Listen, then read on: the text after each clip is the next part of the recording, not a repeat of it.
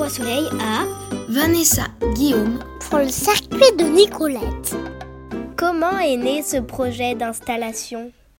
Alors, le projet du circuit de Nicolette est né en 2018.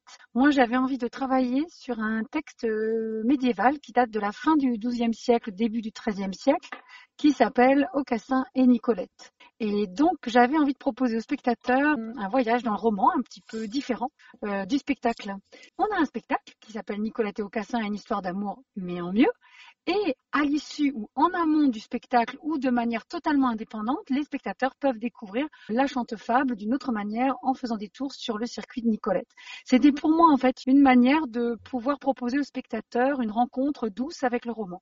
Parce qu'Aucassin et Nicolette, pour moi, est une chante-fable à une œuvre qui était très importante. C'est la seule, le seul exemplaire de chante-fable qu'on a retrouvé en Europe.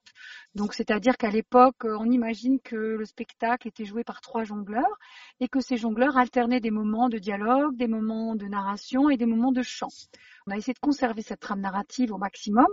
Et puis ce qui était très important pour moi aussi, c'est que Nicolette et Aucassin racontent l'histoire d'Aucassin qui est fils euh, de la noblesse, hein, Picard fils de noble, et Nicolette qui est esclave et sarrasine. Et je trouvais qu'on pouvait encore créer des ponts entre le XIIe siècle et aujourd'hui, et que les couples mixtes, c'était pas toujours euh, très facile à vivre, même encore aujourd'hui au XXIe siècle. Donc c'est ces deux choses-là qui m'ont d'abord intéressée. Et puis il y a aussi une critique du pouvoir en fait, qui nous interroge et qui nous pose la question est-ce que les puissants, est-ce que les papas, est-ce que les pères ont toujours raison? Est-ce qu'ils prennent toujours les bonnes décisions pour leurs enfants? C'est un parcours, le circuit fait 7 mètres sur 13 et en fait les, pédaleurs sont invités sur des petits cars à quitter d'abord Beaucaire, puis à traverser la forêt, ils prennent la mer et puis ils se retrouvent à Carthage où s'est retrouvée Nicolette et puis ils retournent à Beaucaire. Donc c'est pour ça que je dis que pour moi c'est une autre manière de proposer en fait le roman. On pédale et on traverse différents univers et on retrouve en fait le parcours de Nicolette. Quel moment préférez-vous?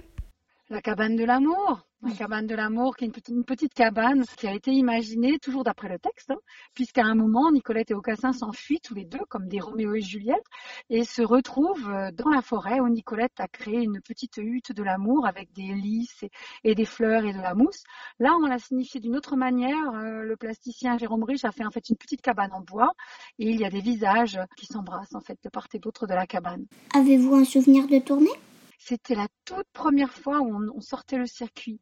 Et il était encore tout neuf, il était vraiment blanc, blanc, blanc. Et, l'organisateur nous avait mis en plein soleil. Et avec la réverbération, plus tout ce blanc, plus les petits véhicules, ça chauffait, ça chauffait. Et à ce moment-là, il y a une fanfare qui arrive et qui se met à faire des tours sur le circuit et qui tout à coup donne en fait euh, la dimension euh, un petit peu ludique qui manquait euh, ce jour-là parce qu'on était très stressés. C'était la première fois qu'on sortait ce circuit et que je me demandais comment est-ce que les enfants et les adultes allaient réagir. Quel est votre premier souvenir de spectacle quand vous étiez enfant? Alors moi, je vis vraiment à la campagne. Je vivais déjà enfant dans une toute petite ville qui était plus proche du gros bourg que de la, que de la cité. Et on n'avait pas du tout de théâtre. Je me souviens qu'enfant, euh, la première bibliothèque qui a ouvert pour moi, c'était le miracle. Hein.